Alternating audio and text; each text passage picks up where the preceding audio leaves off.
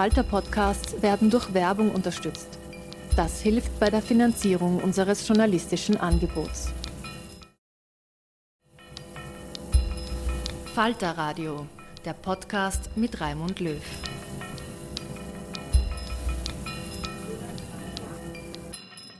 Sehr herzlich willkommen im Falter Radio. Am 20. November startet die erste Fußballweltmeisterschaft der arabischen Welt in Katar, dem superreichen Emirat am Golf, auf Spielanlagen, die von Arbeitern aus Nepal, Indien, Pakistan, Ägypten und anderen Staaten mehr errichtet wurden, unter zumeist schlimmen Arbeitsbedingungen. Der britische Guardian hat herausgefunden, dass in den letzten zehn Jahren in Katar mehrere tausend Arbeitsmigranten umgekommen sind. Sicher nicht nur beim Bau von Sportanlagen, aber wohl doch auch. Was Sie immer schon über Katar wissen wollten, erfahren Sie in dieser Sendung vom Nahostexperten und Fußballfan Leo Wigger im Gespräch mit der Nahostexpertin Gudrun Harrer. Katar war einst bitterarm und ist erst in den letzten Jahrzehnten durch riesige Gasfunde reich geworden. Das Emirat will sich heute als weltoffen und modern präsentieren. Reformen bei den Arbeitsbedingungen hat es gegeben, aber archaische Gesetze gegen Homosexualität, wie sie üblich sind in der Region, belasten das Image. An Demokratisierung denkt man in der Herrscherfamilie nicht, genauso wenig wie in den autoritär regierten Nachbarstaaten. Politische Proteste rund um die Spiele sind wahrscheinlich, etwa wenn die iranische Mannschaft aufs Feld kommt. Viele iranische Fußballspieler hatten sich in den letzten Wochen mit der Frauenrevolution im Land solidarisiert. Jetzt werden sie als offizielle Vertretung der Islamischen Republik spielen. Es wird eine Fußball-WM mit Schlaglichtern auf die gesamte Region. Hören Sie Grundinformationen über Katar, das unbekannte Emirat mit seinen vielen Milliarden Euro und Dollar, die die Herrscherfamilie in der ganzen Welt investiert hat, von Nahostexperten und Buchautor Leo Wigger.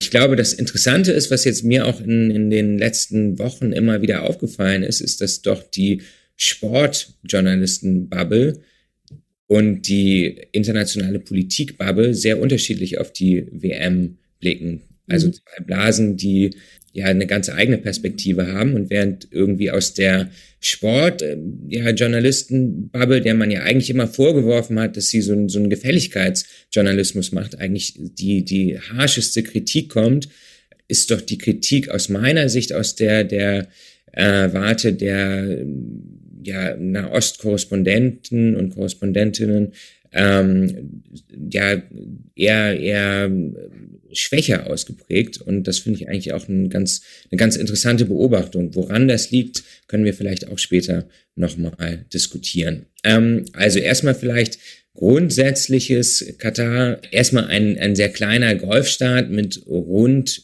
um die drei Millionen Einwohner, von denen sind aber eben nur um die 10 Prozent, um die 300.000, können auch ein bisschen mehr sein. Auch da ist die Zahlenlage eigentlich relativ schwach. Das würde man gar nicht, gar nicht denken. Ähm, aber so ungefähr 300.000 Kataris gibt es. Äh, die Kataris sind selber hauptsächlich äh, Wahhabiten. Ähm, das ist quasi eine Besonderheit äh, Katars ähm, zusammen mit Saudi Arabien sind es die einzigen Länder, wo, ja, wo das quasi äh, der Fall ist. Ähm, welche Auswirkungen das auf die Innenpolitik hat, äh, ist nochmal eine andere Frage. Das können wir vielleicht auch später vertiefen. Nur als Grundlage zusätzlich ist es eben so, die Arbeiter und Arbeiterinnen aus äh, die in, in, in äh, Katar wohnen, sind hauptsächlich aus, aus Südasien, aus Indien ist die größte Gruppe, etwas über 600.000 nach meinen Zahlen. Äh, Nepal ist die zweitgrößte Gruppe. Dann äh, viele Pakistanis, Bangladeschis, aber auch Leute aus anderen ähm, arabischen Ländern, beispielsweise Ägypten, äh, aus den Philippinen, aus Ostafrika. Was wir sehen, ist oft, dass die Herkunft auch äh, an bestimmte Branchen geknüpft ist, dass Leute aus Ostafrika beispielsweise hauptsächlich in der Sicherheitsbranche arbeiten, Leute von den Philippinen häufig im Service und als äh, Domestic Workers ähm, und Nepalis äh, hauptsächlich auf Baustellen.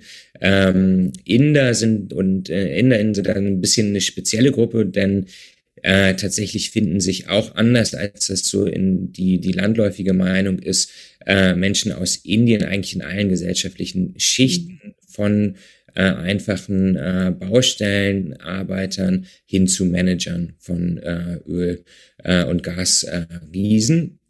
Äh, Grundsätzlich das Pro-Kopf-Einkommen von Katar äh, bei rund 82.000 Euro pro Jahr mit eines der höchsten, allerdings auch heute nicht mehr das Höchste. Da gibt es immer wieder doch auch beträchtliche äh, ja, Abweichungen von Jahr zu Jahr, was an den äh, ja, Gaspreisen hauptsächlich hängt. Zur Geschichte vielleicht ganz kurz. Also Katar, wie auch die ähm, anderen ja, Golfstaaten hauptsächlich äh, ja am Rande der großen Machtzentren in der Region gewesen, ähm, wissens die, die Umayyaden und andere äh, große arabische Dynastien haben jetzt nicht ihre Zentren auf dem Gebiet des heutigen äh, Katars gehabt.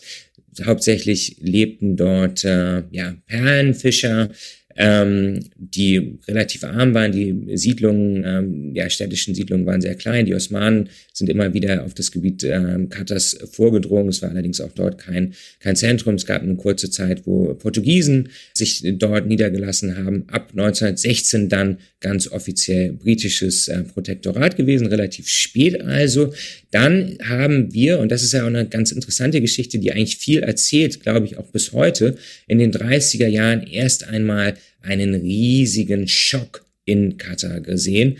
Äh, und das lag daran, dass in Japan die industrielle Perlenfischerei erfunden wurde. Auf einmal ähm, ist äh, das Land was ja sowieso schon sehr, sehr arm war, weiter total verarmt. Es gibt Geschichten, dass äh, dort auch ähm, ja die Emirs-Familie äh, am, am Hunger äh, oder Hunger leiden musste damals, weil einfach nichts mehr funktioniert hat in den in den äh, 30er Jahren, weil einfach dieser Schock dadurch, dass in Japan industrielle ähm, Perlen auf einmal äh, ja entdeckt wurden oder das entdeckt wurde, wie man das machen kann, die Preise auf dem Weltmarkt total nach unten gegangen sind und auch die Qualität der durch harte körperliche Arbeit in, in, in Katar und in anderen Golfstaaten äh, ja quasi ähm, ja durch Perlenfischer äh, gebrachten äh, Perlen einfach nicht, äh, nicht mehr konkurrenzfähig waren. Und dann ist also in dieser Phase der allertiefsten Depression, wo eigentlich gar nichts mehr ging, das Land völlig äh, verarmt war, es noch etwas Piraterie gab, aber sonst äh, wirklich wenig los war, das erste Öl entdeckt worden, und zwar 1939 in Duchan. Ähm, ja, dann äh, ging das eigentlich bis zur Unabhängigkeit 1971 so auf so einem in, in recht niedrigen Niveau weiter. Eigentlich war die Bevölkerung äh, Katars bis dahin immer noch äh, sehr arm. Und dann wurde aber im gleichen Jahr, wie äh, quasi die Unabhängigkeit erreicht wurde, ähm, auch äh, ein Gasfeld entdeckt, nämlich South Pass, was das größte Gasfeld der Welt ist, was zusammen mit Iran betrieben wird. Da begann dann die kommerzielle Förderung ab 1989 und das ist eigentlich der Grund für den absoluten Reichtum, den es heute in Katar gibt. Das ist dieses Gasfeld und ähm, das ist schon wichtig vom, vom Verständnis her, weil äh, dieses Gasfeld eben mit Iran äh, zusammen äh, ja, unterhalten wird, beziehungsweise es äh, geteilte Hoheitsansprüche gibt und deswegen gute, stabile Beziehungen zu Iran äh, einfach ein absolutes, äh, eine absolute Grundlage sind für katarische Sicherheitsinteressen. So, wenn wir davon jetzt äh, ausgehen, vielleicht ähm, ja, also regiert die, die Athani-Dynastie eben äh, das Land vielleicht auch nochmal wichtig. Die kamen so im 18. und 19. Jahrhundert aus dem Nascht, also dem heutigen Saudi-Arabien, ins Land, äh, ist relativ groß, hat mehrere tausend Angehörige, ähm, möglicherweise sogar bis zu 70.000. Da gibt es, kommt ein bisschen auf die Definition der Familienverhältnisse an. Äh, es gibt auch tatsächlich keine aktuellen Zahlen dazu, aber wenn man das im Vergleich in Relation setzt zu den rund 300.000 äh, ja, äh, Kataris, dann ist das schon eine sehr große Zahl und ähm, erklärt vielleicht auch, dass auch im Vergleich zu anderen Golfstaaten wie Bahrain oder ähm, den Vereinigten Arabischen Emiraten die äh, katarische äh, Innenpolitik sehr viel ähm, ja, homogener ist ähm, und es vergleichsweise weniger Konflikte äh, innerhalb dieser Gruppe der äh, Staatsangehörigen gibt. Ähm, wenn man das jetzt mit dem Nachbarn Bahrain beispielsweise äh, vergleicht, wo es eine, eine sunnitische Herrschaftsfamilie gibt, aber auch eine große schiitische äh, Minderheit, äh, da, die ökonomisch benachteiligt ist, vergleichbare Spannungen gibt es in, in äh, Katar eigentlich nicht, sondern äh, es gibt einen Stamm, den Al-Mari-Stamm, der so ein bisschen rausgehalten wird aus vielen äh, oder nicht äh, gleich an äh, den Ressourcen des Staates beteiligt wird wie andere ähm, ähm, ja quasi Stämme in, in äh, Katar.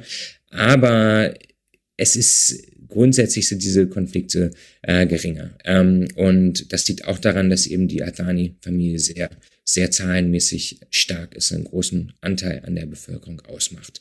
Und äh, ja, eigentlich der, der Emir, der ja quasi nach der Unabhängigkeit äh, an der Macht war, war Khalifa. Dann gab es den Emir Hamad von 1995 bis 2013, der ganz viel äh, im Land angestoßen hat, der dann eben ja letztendlich auch angefangen hat, diese Reichtümer, die dann durch die Förderung ab 89 von äh, South Pass ähm, ins ähm, ja quasi ins Land gekommen sind, umzusetzen mit riesigen Bauprojekten und auch mit der WM-Bewerbung und dann seit 2013 eben sein Sohn äh, Tamim an der Macht. Ähm, wenn wir dann uns jetzt die Außenpolitik angucken, äh, da ist die die diese dieser ja Blick auf die Adani-Dynastie eben wichtig. Warum? Denn in der Außenpolitik ist die oberste Priorität äh, die Sicherung der Herrschaft der äh, Athani-Dynastie durch internationale Vernetzung. Äh, das sehen wir durch äh, Unternehmensbeteiligung, das sehen wir durch Sportpolitik, das sehen wir durch langfristige Energiepartnerschaften, durch die militärische Absicherung mit einer US-Luftwaffenbasis und wir sehen das durch eine umfassende Diplomatieoffensive. Und äh, diese Leitlinien haben sich eigentlich seit äh, Hamad äh, auch unter Tamim weiter fortgesetzt. Unternehmensbeteiligung, was heißt das? Es heißt, dass äh, die Qatar Holding, äh, quasi die Holding der Qatar Investment Authority, äh, in den letzten Jahren über 330 Milliarden US-Dollar ähm, ausgegeben hat in Direktinvestitionen äh, in Unternehmen, in äh, vor allen Dingen in Westeuropa. Ähm, zum Beispiel Anteile erworben hat von Volkswagen, von der Deutschen Bank, von Siemens, aber auch von Harrods, vom London Stock Exchange, von Lagardère, von Glencore. Ähm, aber auch, und das ist äh, auch nochmal interessant, äh, eben nicht nur in Westeuropa, sondern auch in Asien und auch in äh, Russland, also Rosneft beispielsweise, da hat äh, Katar äh, auch eine, eine große Beteiligung. Auch der Flughafen Pulkovo in äh, Moskau ist beispielsweise 25 Prozent in katarischer Hand. Ähm, also das ist sehr, sehr allumfassend. Ähm, und ja, Ziel ist eben tatsächlich so durch die Vernetzung und durch diese, diese ähm, Unternehmensbeteiligung in vielen unterschiedlichen Ländern sich möglichst äh, ja, unangreifbar zu machen. Äh, ein Teil davon ist eben auch Sportpolitik. Wir sehen, dass äh, das Land äh, oder die äh, Qatar äh, Investment ähm, Authority über die ähm, Qatar Holding Paris Saint-Germain in Frankreich gekauft hat, zu einem internationalen Spitzenclub ausgebaut hat, zahlreiche Stars verpflichtet hat, unter anderem äh, Neymar für 220 Millionen Euro, der teuerste Transfer aller Zeiten. Äh, aber auch bei Bayern München ist man als Sponsor aktiv, auch beim FC Barcelona ähm, zahlreiche weitere Sportgroßevents äh, ausgerichtet und hat das auch weiter vor. Eigentlich fehlt nur noch die Olympiade. Auch da äh, ist äh, ein äh, weiteres Interesse hinterlegt.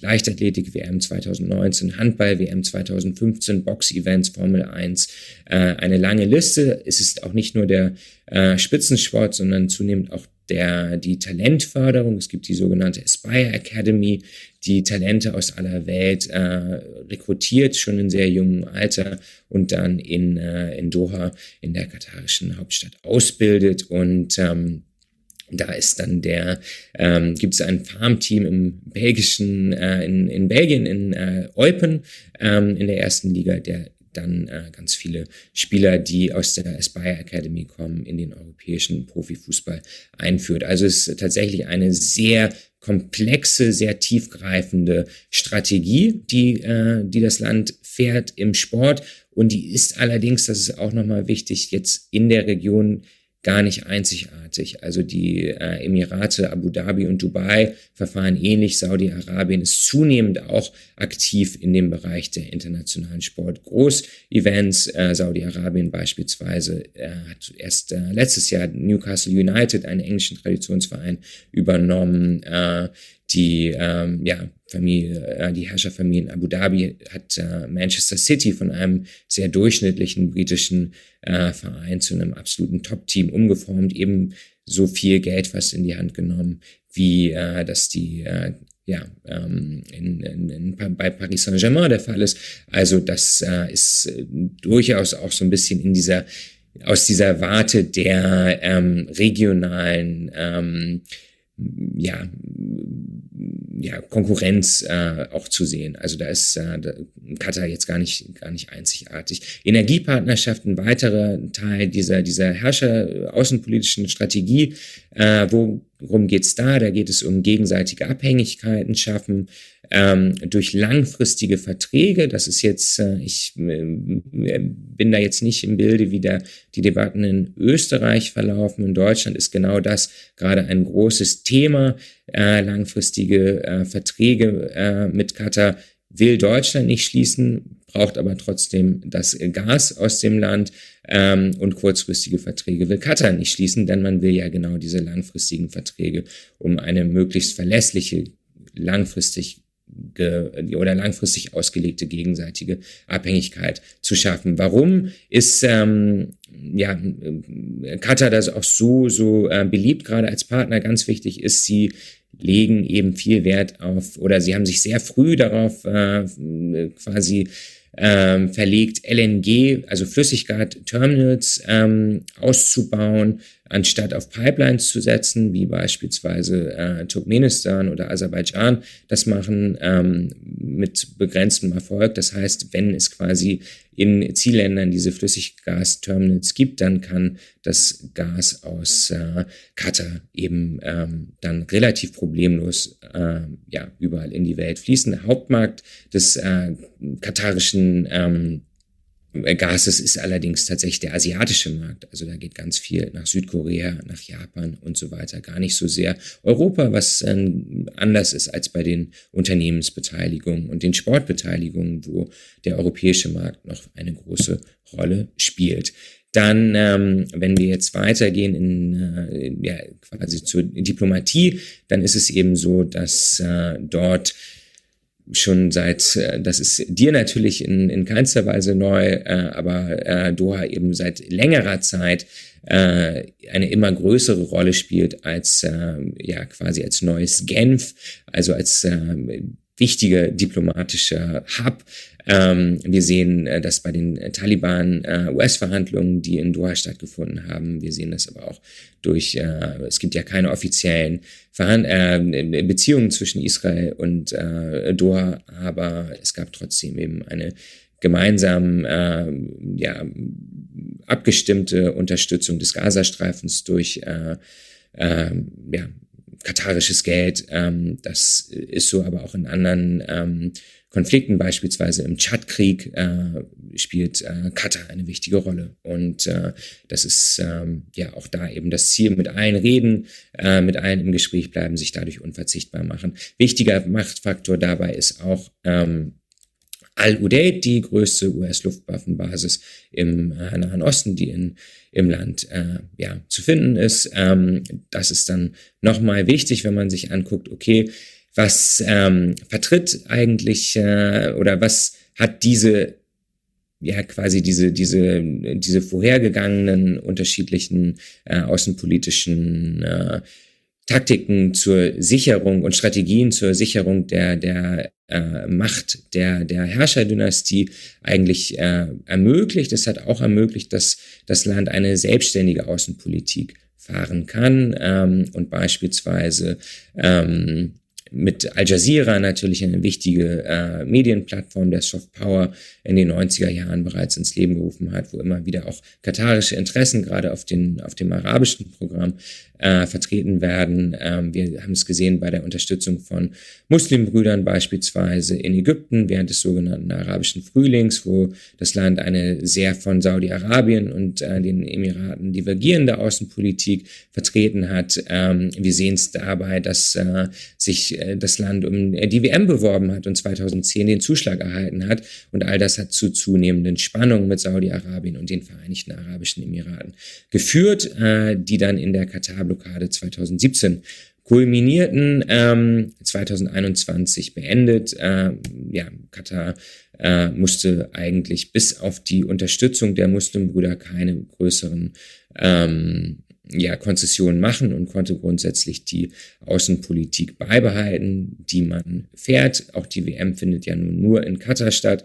Ähm, das ist natürlich durchaus bemerkenswert. Warum konnte Saudi-Arabien und die, die Emirate da keinen größeren Druck aufbauen? Ich glaube, wir haben äh, gerade die Gründe dafür schon ganz gut mhm. besprochen und dargelegt, denn tatsächlich ist diese Kombination aus der Energieabhängigkeit, aus äh, der Verflechtung durch internationale Unternehmensbeteiligung und natürlich durch das Beherbergen der größten US-amerikanischen äh, ja, äh, Armeebasis im Nahen Osten äh, am Ende dann so, so gewichtig gewesen, dass Saudi-Arabien dort von äh, Katar keine weiteren äh, Konzessionen erzwingen konnte. Dann kommen wir jetzt auf die WM. Ich halte mich jetzt mal ein bisschen kürzer, dass wir gleich in die Besprechung ähm, schon, schon gehen können. Also was will eigentlich Katar von der WM? Ich glaube, man kann sagen, es ist das wichtigste Politprojekt der letzten 15 Jahre für das Land.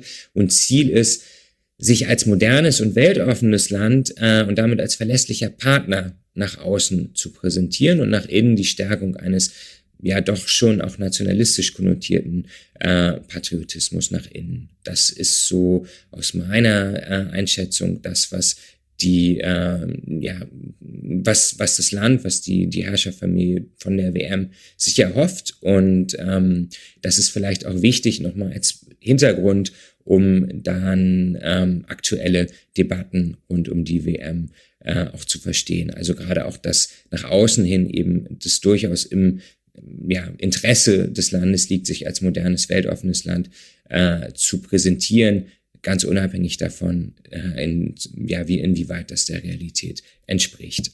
Ja, Fußball im Nahen Osten ist einfach extrem wichtig. Ich würde sogar sagen, nirgendwo sonst auf der Welt ist der Fußball so sehr Volkssport, so sehr verankert wie im Nahen Osten und gleichzeitig so hochpolitisch. Wir sehen äh, das gerade zum Beispiel in Ägypten, auch in, in äh, Tunesien, ähm, ja, irgendwie Ultras eine wichtige Rolle während des sogenannten arabischen Frühlings gespielt haben. Gerade in, in, in Kairo die Fans von Al-Ahli und Samalek, den zwei großen Traditionsteams aus, ähm, aus Kairo, eine wichtige Rolle gespielt haben. Protestierende während äh, der Proteste im Umgang mit, den, mit der Staatsgewalt zu schulen, denn sie haben einfach die Erfahrung gehabt und gerade auch das Fußballfeld war immer auch so ein bisschen oder das, die, das Stadion, äh, die Zuschauerränge irgendwie eine Möglichkeit, wo Druck abgelassen werden konnte im Nahen Osten. Ähm, aber auch in Syrien, also ja, in, nicht nur in, in, in den Staaten des Maghreb, sondern auch in Syrien, in Irak und äh, in anderen und eigentlich seit Beginn des Fußballs, der durch die Kolonialmächte eigentlich in die Region gekommen ist, hochpolitisch gewesen, weil viele Vereine schon sehr früh Zentren der Unabhängigkeitsbewegung waren. Al-Achli Kairo beispielsweise wichtige Rolle gespielt in der ägyptischen Unabhängigkeitsbewegung. Dann kann man natürlich sagen, okay, wenn wir jetzt festgestellt haben, der Fußball im Nahen Osten spielt eine total große Rolle, wie ist das denn in den Golfstaaten? Ist das nicht eigentlich eine, eine Fußballperipherie in der Fußballperipherie? Würde ich sagen, gut, der Nahe Osten ist sicherlich keine Fußballperipherie, wie gerade eben dargelegt. Äh, die Golfstaaten sind jetzt vielleicht kein absolutes Zentrum äh, der, der Fußballkultur, aber der Fußball spielt auch in den Golfstaaten eine große gesellschaftliche Rolle. Und es gab schon vor dem großen Boom der Golfstaaten ja eigentlich so ab den frühen 2000ern angefangen hat, große Erfolge im Sport. Kuwait beispielsweise 82 qualifiziert, die Emirate 1990, Saudi-Arabien sich weit öfter qualifiziert, auch dieses Mal äh, als Ägypten beispielsweise. Also ähm, das sind durchaus auch äh, gewachsene Fußballkulturen dort in der Region. Wenn jetzt der nächste äh, Einschub kommen würde, wie sieht's denn mit Katar und dem Fußball aus? Ja, gut, allerdings ist der, der Ligastart im Land äh, beispielsweise auf, aufs Jahr 1963 äh, zu datieren. Das ist das gleiche Jahr, in, in dem auch die Fußball-Bundesliga in Deutschland äh, begonnen hat. Also ähm, die Ligatraditionen in Deutschland und in Katar sind genau gleich alt. Gut, es gab natürlich vorher auch deutsche Meisterschaften, die ausgespielt worden sind, aber dennoch in der jetzigen Form sicherlich äh, wichtig. Und äh, ja, der Fußball war kurz vorher durch britische und aber auch südasiatische Ölarbeiter ins Land gekommen, so in den in den späten 40er Jahren sagt man, dass das der Fall war. Größte Erfolge waren eigentlich die U20 Vize-Weltmeisterschaft 1981. Ähm, eigentlich total irre Geschichte. 1981 war ja das Land gerade erst wenige Jahre unabhängig und äh, dann äh, gelang dort einer Truppe, die ähm, wenig erfahren, Erfahrung hatte, äh, vorher der, der Erfolg äh, dort bei diesem Turnier, Brasilien aus dem Turnier zu kegeln, äh, England aus dem Turnier zu kegeln und äh, dann tatsächlich das Endspiel zu erreichen. Ja, also tatsächlich eine der größten David gegen Goliath Geschichten im Fußball das ist schon, schon ganz interessant. Ähm, und dann folgte da relativ lange wenig bis dann 2019, allerdings unter ganz anderen Vorzeichen die äh, Herrenmannschaft, die ähm, Asienmeisterschaft gewonnen hat, was aber trotzdem natürlich noch bemerkenswert ist, wenn man vergleicht, was für, also wie groß die äh, Zahl der aktiven Fußballer in, äh, im Land ist, verglichen jetzt mit Japan beispielsweise oder, oder China. Ähm, auch wenn natürlich in den letzten Jahren da massive Anstrengungen unternommen worden sind, den äh, Fußball im Land äh, zu stärken. Ja, dann, äh, wie sieht's im Liga-Alltag aus? Äh, da kann ich nur berichten, da ist es natürlich schon so, dass selten mehr als äh, 100 äh, Leute zum Spiel, also zu den Spielen in der äh, Qatar Stars League kommen, der ersten, ersten Liga. Aber wie gesagt, es gibt da eben auch viele Spiele und äh, traditionell wird doch der Fußball auch eher im Majlis, also in Herrenrunden zu Hause, äh, verfolgt als jetzt im Stadion, was auch klimatische Gründe hat. Ja, wenn man sich das vielleicht nochmal anguckt, ein letzter Punkt, den ich hier noch machen möchte, bevor wir in die Diskussion gehen, ist vielleicht, wie sieht denn der Umgang des Landes mit Kritik aus? Ich glaube, da kann man äh, sagen, dass es zuerst nach der WM-Vergabe, nach der Doppelvergabe 2010 sowohl an äh, Katar als auch an äh, Russland Unverständnis äh, in, äh, in, im Land gab, was die Kritik an den Arbeitsbedingungen beispielsweise auf Baustellen und auch an anderen Menschenrechtsbedingungen im Land gab, äh, wurde da schlichtweg auf dem falschen Fuß erwischt, war nicht vorbereitet darauf. Ich glaube, es ist fair zu sagen, dass dort eher der, der Fokus darauf lag, äh, dieses Husarenstück äh, zu meistern, die WM zu gewinnen. Ähm, und sich dann weniger Gedanken darüber gemacht wurde, was man dann im Nachhinein, äh, also wie das dann im Nachhinein eigentlich weitergehen soll und in welcher Situation sich das Land dann befinden würde aufgrund der gesteigerten Weltöffentlichkeit und des Interesses an, an äh, Katar. Danach hat man allerdings relativ schnell umgeschaltet, teure PR-Agenturen, äh, insbesondere aus London, angeheuert, die dann eine Kommunikationsstrategie ausgearbeitet haben, die schon auch sehr professionell ist, die ja eigentlich fünf ja, Standbeine hat, das eine ist, dass es so einen Fokus gibt auf diesen Transformationsnarrativ, darauf, dass in das Land in kürzester Zeit aus bitterster Armut zu einem der reichsten Länder der Welt geworden ist und es eine Gesellschaft ist, die weiterhin erst im Entstehen ist im, und äh, wo eigentlich alles alles möglich ist. Das heißt, der Narrativ ist dort, ja, äh, es ist bei weitem nicht alles perfekt, aber gibt uns Zeit, uns weiter zu verändern und zu verbessern. Wir arbeiten daran und äh, es kann äh, besser werden. Wir arbeiten einfach äh, tatsächlich daran. Das ist so dieser, dieser Narrativ, der dort von, äh, ja, von lokaler Seite immer wieder nach vorne gestellt wird. Ähm, dann ist, wird es verbunden mit tatsächlichen Reformen, die es im Land gegeben hat ja, dadurch, dass beispielsweise das ILO, die International Labour Organization, eine Unterorganisation der UN, eingeladen wurde, ein äh, Büro im Land zu eröffnen und den Reformprozess äh, von, von äh, Arbeitsmigranten ähm, ja, zu unterstützen.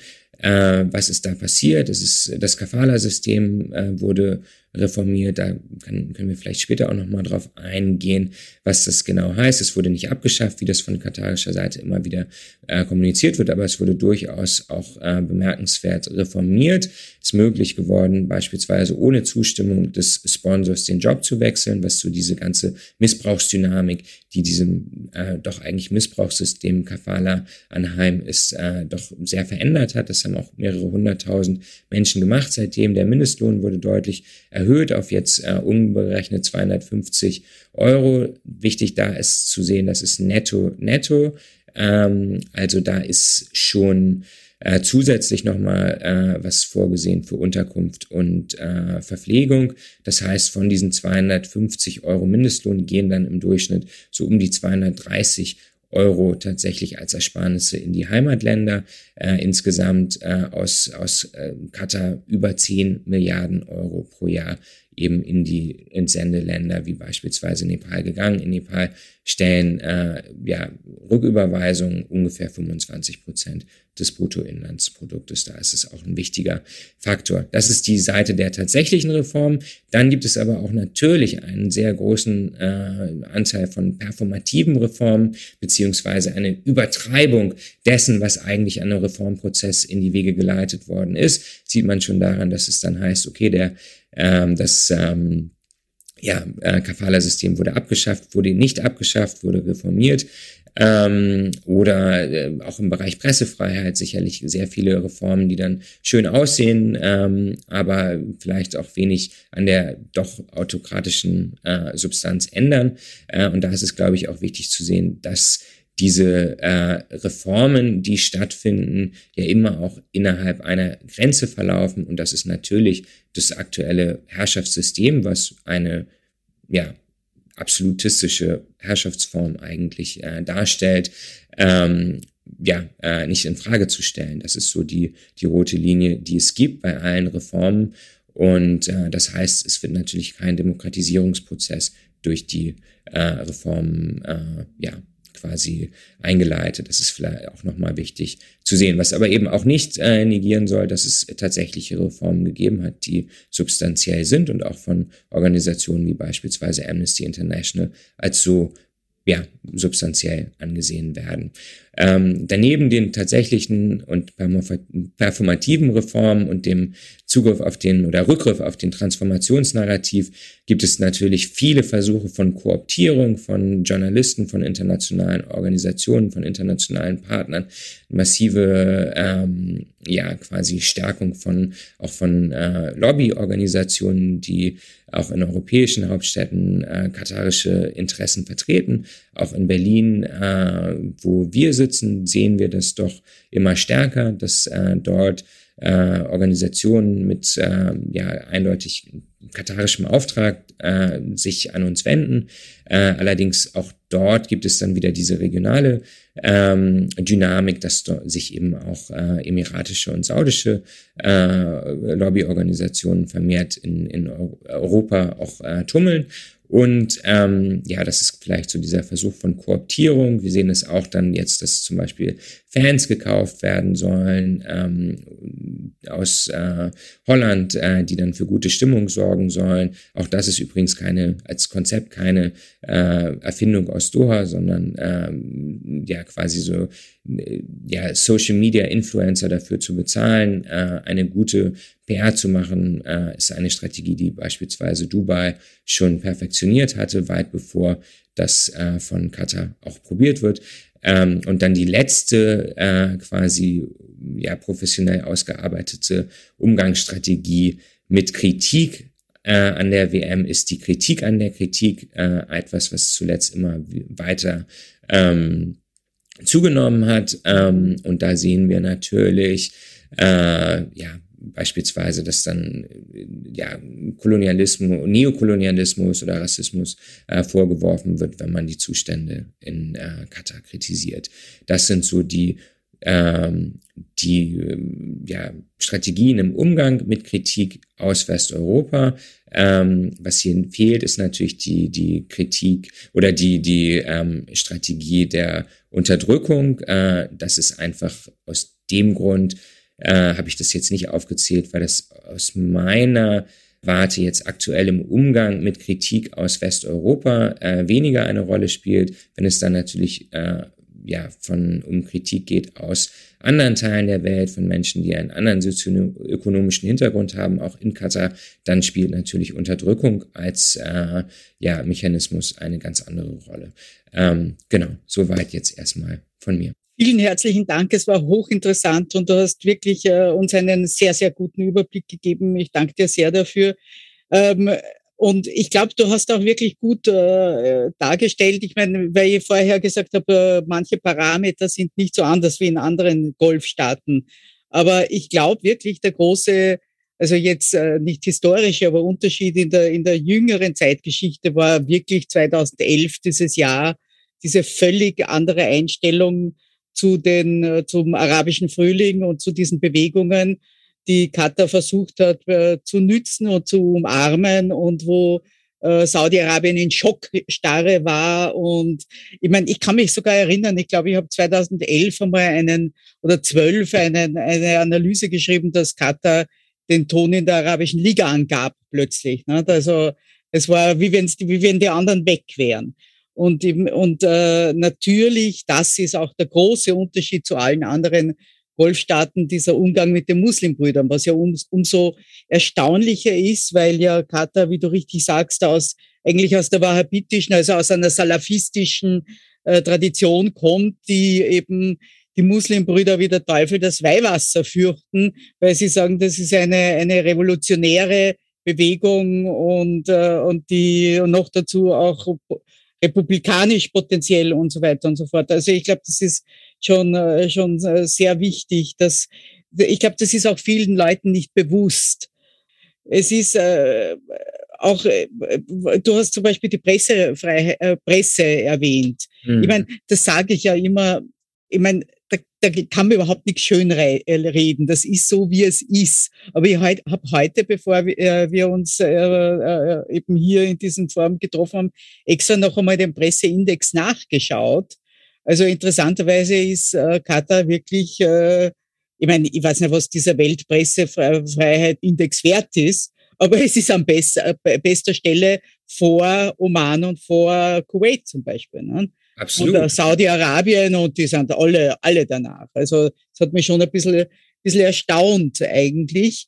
Aber mhm. wie gesagt, ich kenne natürlich die Kriterien und nicht, äh, nicht, wie das genau erhoben wird. Und was also ich, ich glaube, das ist aber interessant. Ja, bitte. Also ich finde, ähm, das ist eine sehr interessante Zahl, weil die zeigt, glaube ich, auch so ein bisschen so dieses oder veranschaulicht diese äh, performative äh, oder diese performativen Reformbestrebungen, die es dort gibt. Ähm, was wir natürlich sehen, ist, dass ähm, ja, in, in Saudi-Arabien oder in den Emiraten, die stehen ja so ungefähr 25 Plätze schlechter da.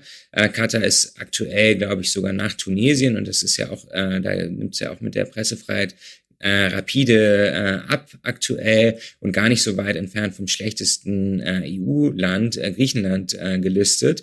Was daran liegt, dass es zum Beispiel aktuell ja kaum Fälle gibt von verhafteten Journalisten. Mhm. Und es gibt auch keine Fälle von ermordeten Journalisten, was ja in Saudi-Arabien, wenn wir an Jamal Khashoggi beispielsweise denken, äh, natürlich anders ist. Und ähm, das gehört also aktuell nicht zum äh, Instrumentarium äh, Katas mit, mit Kritik umzugehen. Interessant wird da natürlich zu sein, zu gucken, wie das nach der, nach der WM aussieht. Also ich könnte mir durchaus vorstellen, genau. dass nach der WM diese, dieser quasi Fortschritt so von knapp 25 Plätzen, den äh, das Land im Ranking hat im Vergleich zu vergleichbaren Golfstaaten, äh, dann auch äh, sich wieder legt, weil einfach äh, das dann nicht mehr so im Interesse ist. Aber deswegen ist, glaube ich, schon wichtig zu verstehen, eben was ich ja auch gesagt habe, nach außen hin ist äh, es für das Land total wichtig, sich als weltoffen und modern zu präsentieren, zu inszenieren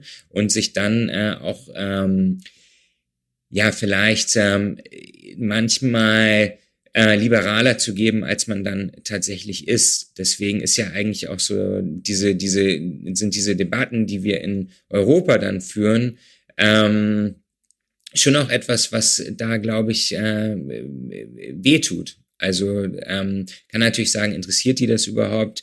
Oder good pre bad press is good press oder so. Ich glaube das nicht. Ich glaube, das mhm. äh, wird da schon gesehen und äh, tut auch tatsächlich weh, weil es ja wirklich diesen Kern berührt, äh, sich da nach außen hin äh, als äh, modern und weltoffen auch das erste Mal wirklich auf so einer großen Bühne äh, zu präsentieren. Und mhm. ähm, deswegen, wenn wir da jetzt zum Thema LGBTQ-Rights kommen äh, und zu dieser Äußerung, dann ist ja das, was da der... Kannst du das vielleicht ein bisschen erklären, die Äußerung, weil wir haben ja vielleicht nicht alle... Genau, genau, ja, ja. Also das hattest du ja am äh, Anfang schon genau. gesagt. Äh, das war quasi eine, um, äh, eine Doku vom ZDF, ähm, wie es eigentlich da so aussieht. Und der, der Khalid Salman ist ein ehemaliger Fußballer, ehemaliger Nationalspieler aus dem Land, ist auch kein Botschafter oder offizieller Repräsentant des Staates, aber er ist eben so WM-Botschafter, so wie äh, auch in äh, 2006 in, in äh, Deutschland dann halt viele irgendwie alte äh, Fußballer dann so Sonderrepräsentanten äh, waren. Also er ist so Markenbotschafter quasi. Ne? Das ist auch nochmal wichtig, weil ich glaube, das ist teilweise auch so ein bisschen durcheinander gekommen. Ja. Und äh, es sind jetzt ist auch nicht nur eine Spezialität von äh, ja, katarischen äh, Fußballern äh, oder Ex-Fußballern äh, merkwürdige politische Äußerungen zu tätigen. Aber da ist es jetzt so gewesen, dass er quasi auf den, äh, dem ZDF-Team gesagt hat, dass äh, ja Homosexualität ein äh, ja quasi ein, ein ja, so ein Damage, äh, ja, irgendwie so ein ja quasi eine Geisteskrankheit äh, wäre und äh, Sünde, Haram ähm, und äh, dass die Leute quasi kommen könnten ins Land, aber sich eben an die Regeln zu halten hätten. Und ich fand da ganz interessant, weil ja da schon auch ein Pressesprecher des äh, Organisationskomitees war vom OK, der versucht hat, das Interview abzubrechen und da reinzugrätschen und diese Äußerung zu verhindern, ähm, weil die eben nicht in die Inszenierung passt, wie die WM eigentlich inszeniert werden soll. Äh, denn die ist ja, dass alle willkommen sind. Äh, das hat auch das OK mehrmals gesagt. Das hat das äh, OK jetzt auch mehrmals, auch die, die äh, Regierung äh, ja, westlichen äh, Fußballverbänden zugesichert, ähm, erst äh, letzte Woche. Und ähm, da ist diese Äußerung dann natürlich nicht das, was, was da reinpasst. Also es ist schon auch ein PR-Desaster für, für äh, das Organisationskomitee, das da stattgefunden hat. Wurde ja auch sehr weit rezipiert. Also es hat auch in äh, britischen, auch in amerikanischen ja. Medien äh, seinen Widerhall gefunden. Und ähm, interessant ist aber ja eigentlich, dass diese Äußerungen, die da getätigt worden sind, ja eigentlich nur die, die Gesetzeslage widerspiegeln. Denn die Gesetzeslage ist so, dass äh, Homosexualität äh, unter Strafe steht, wie auch in, ich glaube, 69 anderen Staaten auf der Welt. Äh, aber es ist, also das, was er gesagt hat, ist ja aktuelle, also ist ja Staatsdoktrin, nicht nur in Katar, aber eben auch dort. Und äh, es ist schon so, dass ähm, ja quasi die es einen, einen Paragraphen äh, im, im Strafgesetzbuch gibt, der außereheliche äh, sexuelle Aktivitäten äh, mit bis zu sieben Jahren Gefängnis bestraft. Ähm, das ist nicht explizit jetzt auf Homosexualität bezogen, sondern insgesamt auf außereheliche Aktivitäten, aber bezieht es dann eben mit ein. Und ähm, da ist, glaube ich, interessant auch zu sehen, dass äh, auch dort so diese, diese äh, performative Liberalität äh, ein, eine wichtige Rolle spielt ähm, im Umgang mit äh, Homosexualität ähm, und natürlich auch so durch diese, diese quasi de facto Klassengesellschaft äh, im Land äh, widerspiegelt. Also wenn ich jetzt irgendwie mit, mit Expats, äh, irgendeinen sogenannten, ist ja auch ein schwieriger Begriff, aber quasi so westreiche, gut verdienende westliche äh, Leute, die in, äh, im Land leben, die meinen schon auch, dass man eigentlich, wenn man da in seinen eigenen vier Wänden macht, äh, äh, oder sich, sich auslebt, dass man da kaum äh, Schwierigkeiten hat oder sich da schon sehr dämlich anstellen muss. Es gab mal einen Fall 1996, wo ein US-Amerikaner zu Peitschenhieben äh, verurteilt wurde wegen vermeintlicher Homosexualität. Ich glaube, sowas würde jetzt heute nicht mehr passieren. Anders sieht es aber natürlich aus, wenn es da um äh, Arbeitsmigranten äh, aus dem Niedriglohnsektor geht, genau. wenn es dann um äh, Nepalis oder äh, Filipinos oder Bangladeschis geht. Äh, da gibt es dann tatsächlich auch mehrere Fälle, wo äh, dann äh, ja es mit Gefängnis geahndet wird. Mhm. Dieser Vorwurf ist mhm. in in äh, in Doha genauso wie in in Dubai oder Abu Dhabi. Äh, ja, ich ich äh, tue da ganz gern das ähm, das Beispiel Oman anführen, weil der Oman natürlich das Land in der Region ist, das bei uns den allerbesten Ruf hat. Nicht? Mhm. Also ich meine, was der gute Herr Salman da gestern von sich gegeben hat, war im Prinzip die, die, die Linie in, in Oman, wo natürlich auch Homosexualität strafbar ist, aber äh, nur bestraft wird, wenn es um öffentliches Ärgernis geht. Also das, mhm. also ich meine, aber ich will das auch wieder nicht vergleichen, um Gottes Willen. Aber aber man muss nur irgendwie, also versuchen irgendwie das äh, einfach einzuordnen. Und ich möchte dich jetzt auch noch fragen, weil du hast interessanterweise, also ich hätte sowieso gefragt, auch äh, sowas, also den katarischen Nationalismus erwähnt, mhm. weil äh, das war ja irgendwie ähm, auch so das Gefühl, wie die dann 2017 ähm, äh, eben isoliert waren, dass dann äh, sich da in dieser Beziehung äh, auch was getan hat, auch zum Beispiel rund um die Gestalt des Emirs, also der damals, vielleicht sollte man erwähnen, 2013 kam ja der Junge, der mhm. Vater ist zurückgetreten, äh, was ja auch eher ungewöhnlich in, diesen, in diesem Weltteil ist, dass der Alte von selbst aufhört und übergibt. Wahrscheinlich, weil er selber seinen Vater weggeputscht hat, hat er vielleicht auch Angst gehabt. da, da, warte ich nicht darauf. Aber äh, Entschuldigung, das war eine blöde ja Bemerkung. Aber, aber äh, was ist mit katarischem Nationalismus? Also hm. sind die jetzt, weil man hat ja immer das Gefühl, die, die machen Lärm und, und zeigen auf und sagen, wir sind hier, wir sind hier, auch deshalb, weil sie vielleicht eben Angst gehabt haben, keine nationale Identität und also ein bisschen als Wurmfortsatz auch Saudi-Arabiens. Und äh, also gibt's jetzt also eine, einen katarischen Nationalismus äh, und ja. Ja, also definitiv, wie du ja auch schon gesagt hast, ist so der, der, der Emir Tamim dann auch gerade so während der Blockade oder danach dann so zu so einer, also da gab es schon auch einen ziemlichen äh, Personenkult, doch heute noch große, äh, ja, irgendwie äh, Poster oder Bilder von ihm, äh, Graffitis quasi, so alles Mögliche in, in Dor.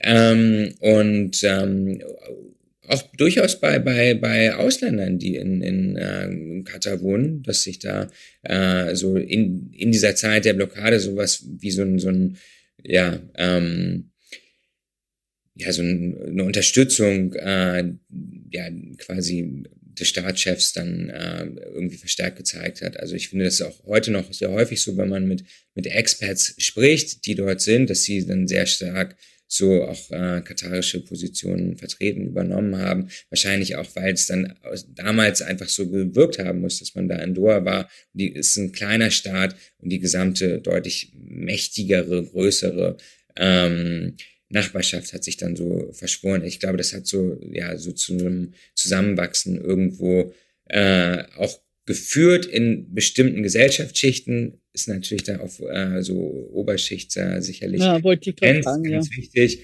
ähm, wie alles in äh, dort äh, vor Ort. Ähm, ja, und ansonsten, ich glaube, ganz wichtig ist natürlich auch dieser, dieser Underdog-Aspekt, äh, dass es ja nicht nur so war, dass die Golfregion an sich eine der ärmsten Regionen der Welt war bis in die äh, ja, frühen 40er Jahre und äh, dann auch relativ lange noch äh, ziemlich, ziemlich arm war ähm, sondern dass auch äh, Katar eins, also besonders rückständig vielleicht oder besonders arm war im Vergleich zu anderen äh, Golfstaaten. Also Bahrain beispielsweise, mhm. der heute jetzt viel ärmer ist, ähm, das hat ja viel, ja, also war schon sehr viel urbanisierter, ähm, war viel mehr irgendwie ein Zentrum wohlhabender als äh, das Gebiet des heutigen Katars das war und auch die, wie ein, äh, ähm, ja, Khalifa-Familie, die auch heute noch in, in äh, Manama an der Macht ist, in Bahrain, äh, die hat ja auch lange quasi äh, Katar von,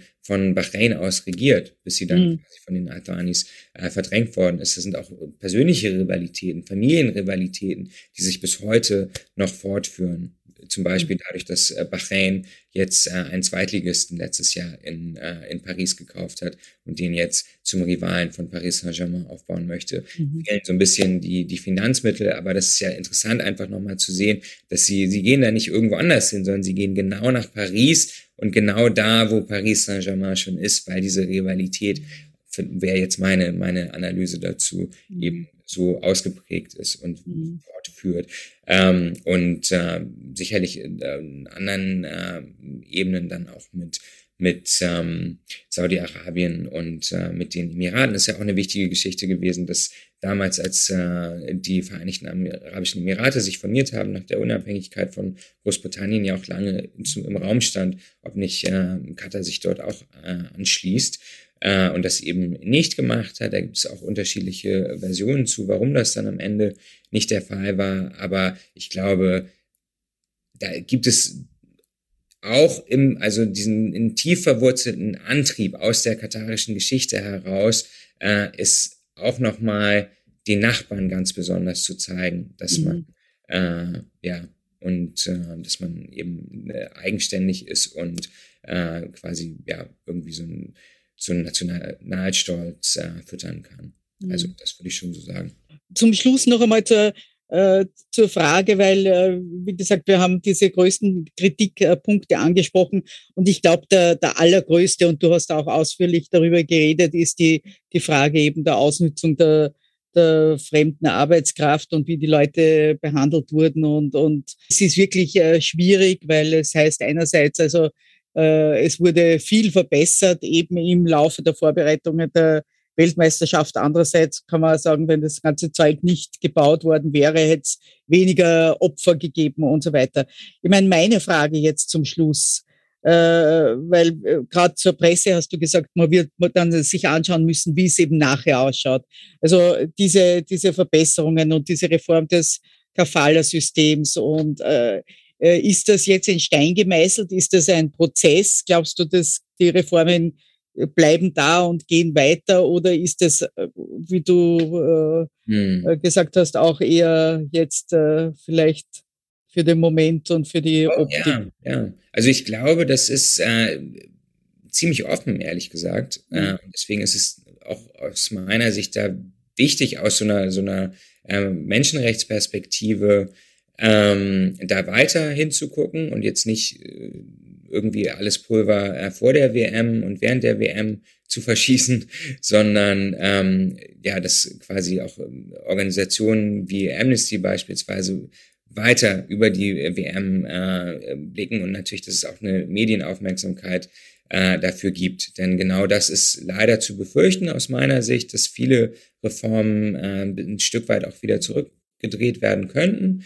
Ähm, und ich sehe das auch schon so, dass auch die performative und tatsächliche Reformbereitschaft von äh, katarischer Seite auch schon weniger geworden ist. Wirklich, ähm, also zum Beispiel, dass so diese Forderung, der sich auch äh, viele Fußballverbände aus Europa angeschlossen haben, nach Entschädigungsfonds, äh, eine Absage erteilt wurde vor, vor ein paar Wochen.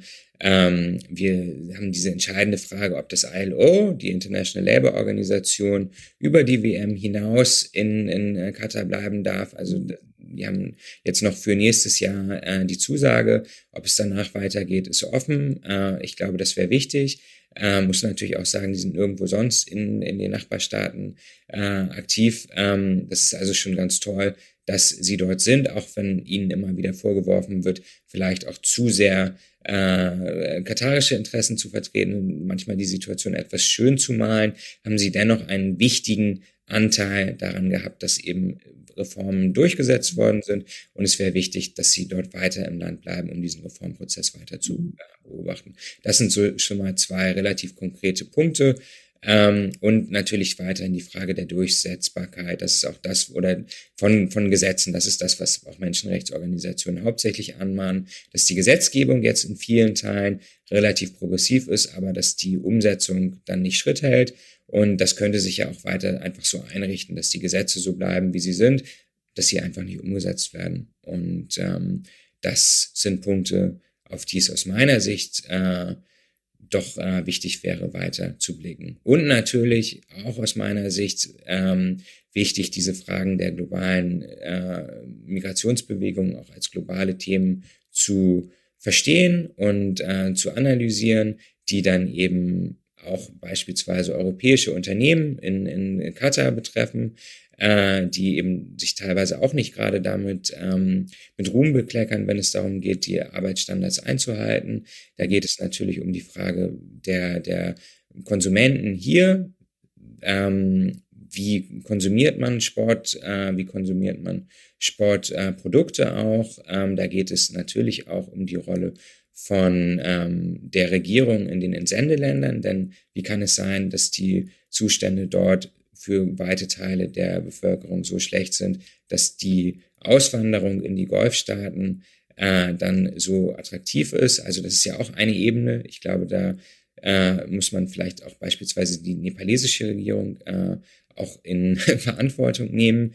Äh, teilweise ist es aber gar nicht gewollt von den Regierungen, weil ja auch die, diese die ähm, ja, Rücküberweisungen dann so bequem fließen. Ne? Mhm. Das ist eben auch ein, ein Teil. Ähm, und natürlich auch die äh, regionale äh, Vergleichbarkeit auch wichtig. Also äh, so gut es ist, dass das äh, Kafala-System reformiert worden ist in, in, in Katar, kann man hoffen, dass es jetzt auch weitergeht. Desto äh, genauso wichtig ist es dann natürlich, äh, dass dies auch in, in den Emiraten beispielsweise passiert oder in Saudi-Arabien, die sich auf diesen Reformweg äh, noch nicht im, im selben Maße gemacht mhm. haben. Rechnest du mit irgendeiner Aktion? Äh, ich meine, werden irgendwelche Spieler am, am Fußballfeld irgendwas sagen, also sagen, äh, irgendwas tun und wie wird Katar darauf reagieren? Also das kann ich mir sehr gut äh, vorstellen, sicherlich. Ähm, würde mich überraschen, wenn das nicht der Fall wäre. Ja.